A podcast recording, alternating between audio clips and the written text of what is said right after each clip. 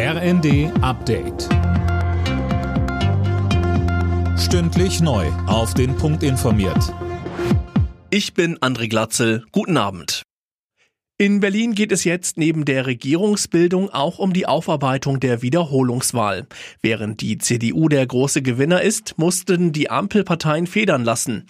Dennoch sollte man das Ergebnis nicht überinterpretieren, so der Leipziger Parteienforscher Hendrik Träger. Insofern ist dieses Ergebnis in Berlin ein klassisches Ergebnis von heterogen zusammengesetzten Großstädten, wo sich die Mitte-Links-Parteien, also SPD, Grüne und Linke, gegenseitig ein bisschen auch die Stimmen wegnehmen. Aber dadurch ist die CDU der lachende Vierte, die auf Platz eins vorziehen konnte, weil sie innerhalb des eigenen politischen Lagers nicht wirklich Konkurrenz hatte.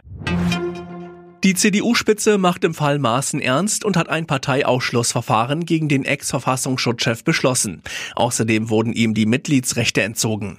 Maaßen werden unter anderem rassistische Äußerungen vorgeworfen. Vielerorts arbeiten die Notaufnahmen in deutschen Krankenhäusern am Limit. Das könnte nach Ansicht eines Expertengremiums des Gesundheitsministeriums unter anderem durch ein neues System beim Notruf geändert werden.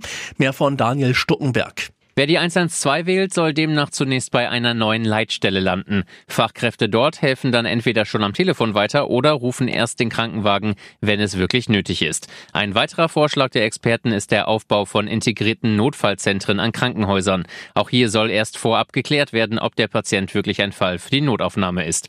Ob und wann die Vorschläge umgesetzt werden, ist unklar. Die Preise, die Bauern für landwirtschaftliche Produkte bekommen, sind im vergangenen Jahr im Schnitt um fast ein Drittel gestiegen.